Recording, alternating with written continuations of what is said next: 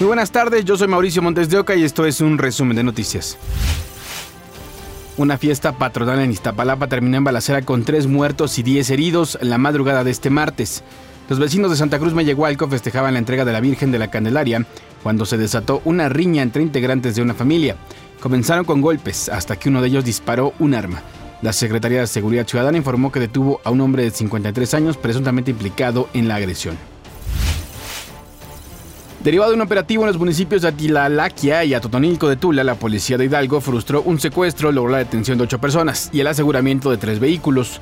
Los agentes respondieron a una llamada al 911 y dispusieron un operativo con apoyo del sistema de videovigilancia y otras corporaciones. Esto permitió el aseguramiento de los presuntos involucrados y la liberación de la víctima de quien no se informó su identidad. Detuvieron a Carlos Sene, quien se dice hermano de Rafael Caro Quintero, fundador del cártel de Guadalajara. La Secretaría de Seguridad y Protección Ciudadana de la Ciudad de México detalló que policías lo detuvieron a un hombre que circulaba a bordo de un vehículo con un arma de fuego sin contar con los permisos correspondientes. Tras una revisión se le aseguró la pistola, cuatro cargadores y 33 cartuchos útiles, también un paquete con marihuana y 124 dosis de aparente cocaína. De nuevo el estacionamiento de un centro comercial, ahora en Nuevo León, es escenario de un homicidio. Encerrado por balacera. Miedo y terror vivieron los clientes de un supermercado en Valle Oriente cuando fue asesinado un joven en el estacionamiento del establecimiento.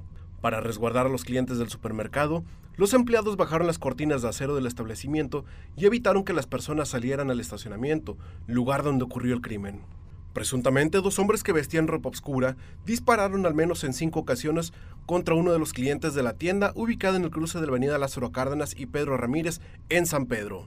La víctima es un hombre de aproximadamente 32 años de edad, el cual viajaba en un auto de reciente modelo en color rojo. Hasta el lugar arribaron cuerpos de auxilio, pero los paramédicos confirmaron el fallecimiento del joven. Elementos de la Fiscalía General de Justicia acordonaron el área para realizar las primeras investigaciones y así tratar de dar con los responsables de este crimen. Tras despejarse el área, los clientes del supermercado pudieron salir de las instalaciones y abordar sus vehículos para retirarse del lugar. Con información e imágenes de Jonathan Martínez, Fuerza Informativa Azteca. Tras los hechos, familiares identificaron a la víctima como Juan Antonio Arellano García, localizado en el auto que presentaba cinco, cinco impactos de arma de fuego. La policía de la Ciudad de México detuvo a dos personas de origen colombiano en un cateo en la alcaldía Miguel Hidalgo. Se aseguraron 38 piezas de jabón artesanal que contenían posible metanfetamina. 205 gramos de aparente cocaína, una bolsa con sustancia sólida y dos grameras. La pareja está relacionada con una célula delictiva dedicada a la venta, distribución y trasiego de drogas a nivel internacional. El inmueble ya está bajo resguardo policial. Este martes, en el juicio en contra de Genaro García Luna, Edgar Beitia, alias El Diablo, ex fiscal de justicia de Nayarit, declaró que durante una reunión en 2011, el entonces gobernador de Nayarit, Ney González, le platicó que supuestamente el exsecretario de Seguridad y el entonces presidente, Felipe Calderón, le dieron la orden de proteger a Joaquín El Chapo Guzmán y al cártel de Sinaloa y no a los Beltrán Leiva. Beitia fue condenado en 2019 a más de 20 años de cárcel en Estados Unidos por narcotráfico. En su cuenta de Twitter, el expresidente Felipe Calderón reaccionó a la declaración del exfiscal de Nayarit, Edgar Beitia, en el juicio de Genaro García Luna. Escribió, me he reservado opinar sobre el juicio del ingeniero García Luna hasta que concluya. Por ahora niego categóricamente las absurdas declaraciones que reporta la prensa que hizo hoy el testigo Beitia. Lo que señala sobre mí es una absoluta mentira, nunca negocié ni pacté con criminales. En Morelos fue detenido José N., señalado como el jefe de plaza de la familia Michoacana en la zona sur de la entidad. Elementos de la Fiscalía Estatal aseguraron el vehículo en el que viajaba sobre la carretera federal Alpuyeca-Jojutla, así como un arma de fuego, droga y cartuchos. Viajaban con Víctor Manuel N., quien también fue detenido. Dos jóvenes reportadas como desaparecidas regresaron a su hogar en Nuevo León. Sospechan que fueron sustraídas por un culto religioso. Tras casi tres días desaparecidas, presuntamente bajo el poder de integrantes de un culto religioso en línea, las menores Alondra Abigail y Edith Azucena, de 17 años de edad, regresaron a casa. Pero sí, sí aparecieron y están bien, gracias a Dios. Eh, también de salud, de todo. Sí, pues sí, sí, sí, están bien. Sí, sí, estaban dentro de esa red todavía porque de hecho llegaron sin sus laptops. No las trae del laptop, una de ellas no trae su celular. Entonces no sé si traigan instrucciones de esta gente de que de no hablar o de lo que tengan que decir. El paradero de las gemelas Casas Hernández se desconoció desde el sábado por la mañana y sus padres tienen bajo sospecha a una congregación identificada como sectaria en otros países. Ellas no son de andar en la calle, ellas no salían, ellas desde que terminaron la secundaria ya no estudiaron, ellas, ellas no, ya no salieron de la casa, siempre estaban aquí metidas, siempre, o sea, sí, no, no, no tenían amigas, no tenían amigos, no a fiestas, no novios, no nada. le digo, se empezaron a meter a esa iglesia que se hace llamar Iglesia de Dios del Todopoderoso y estaban conectadas, o sea, 24/7 las escuchaba yo que hablaban y les entraban llamadas y llamadas y mensajes de sus hermanos.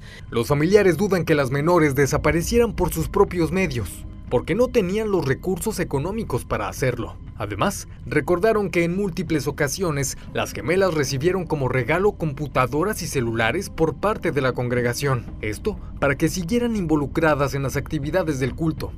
La sospecha incrementó cuando los padres acudieron el domingo hasta la casa de un hombre en Escobedo, donde alguna vez se realizó un encuentro entre miembros de la iglesia. Es una iglesia virtual, no hay un, lugar físico donde yo pueda buscarlas, que yo dijera, pues asistían a esa iglesia, ahí hay gente que puede darme información de ellas, no la hay. Con imágenes de Jorge Sánchez, David Cázares, Fuerza Informativa Azteca. ¿Y qué se sabe de la secta que se hace llamar Iglesia de Dios Todopoderoso? También se le conoce como Relámpago Oriental. Se le señala como un movimiento apocalíptico que nació en la provincia china de Henan en 1991. Por años se mantuvo en secreto por su línea anticomunista. Estaría liderada por Xiao Weishan, un profesor de física que escapó de China y estableció la sede de culto en Estados Unidos. Xiao Weishan se hace llamar la reencarnación china del Mesías. Desde 1995, el gobierno de Pekín prohibió la práctica de la Iglesia del Dios Todopoderoso.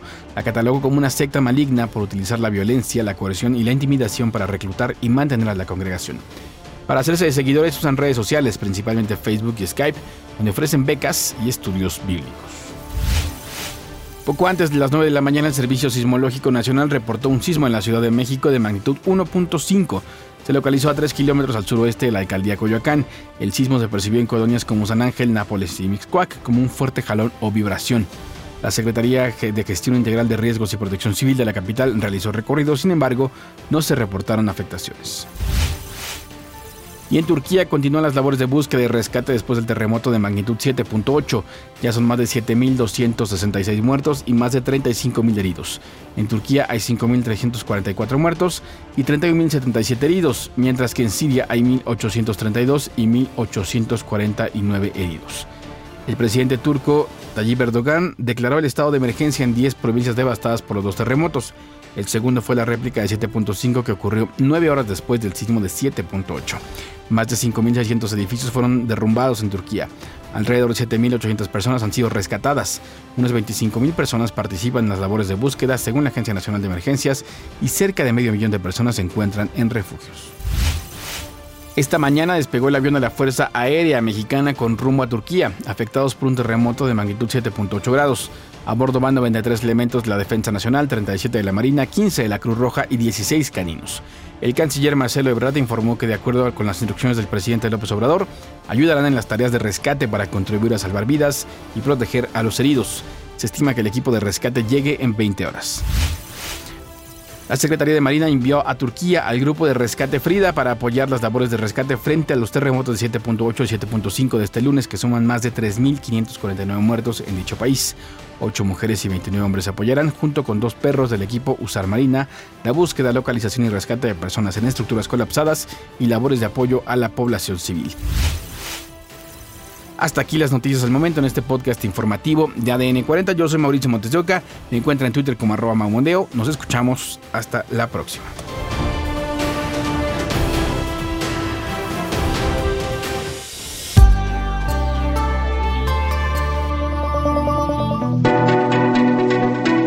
Este podcast es presentado por VAS, la super app que te ofrece muchas y nuevas formas de pagar todo lo que quieras con tu celular Olvídate de las filas y dedícate a lo que más te gusta. Ver tele en vivo, películas, escuchar música, podcast y estar siempre enterado de las noticias más importantes.